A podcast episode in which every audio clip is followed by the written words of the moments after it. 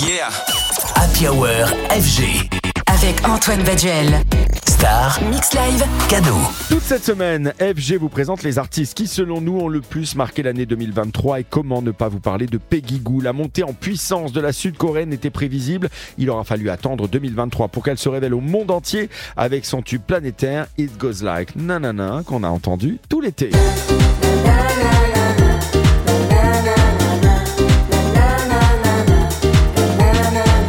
Au succès d'It Goes Like Nanana, on a vu la productrice absolument partout, des plus grands festivals au club les plus mythiques de la planète. Une visibilité qui lui a valu la 9 place du Top 100 DJ Mag 2023. Elle devient ainsi la première femme à intégrer le Top 10. Et pour terminer l'année en beauté, Peggy Goo s'est entourée de la star du rock Lenny Kravitz pour dévoiler son tout nouveau single I Believe in Love Again avec un résultat pop électro très réussi.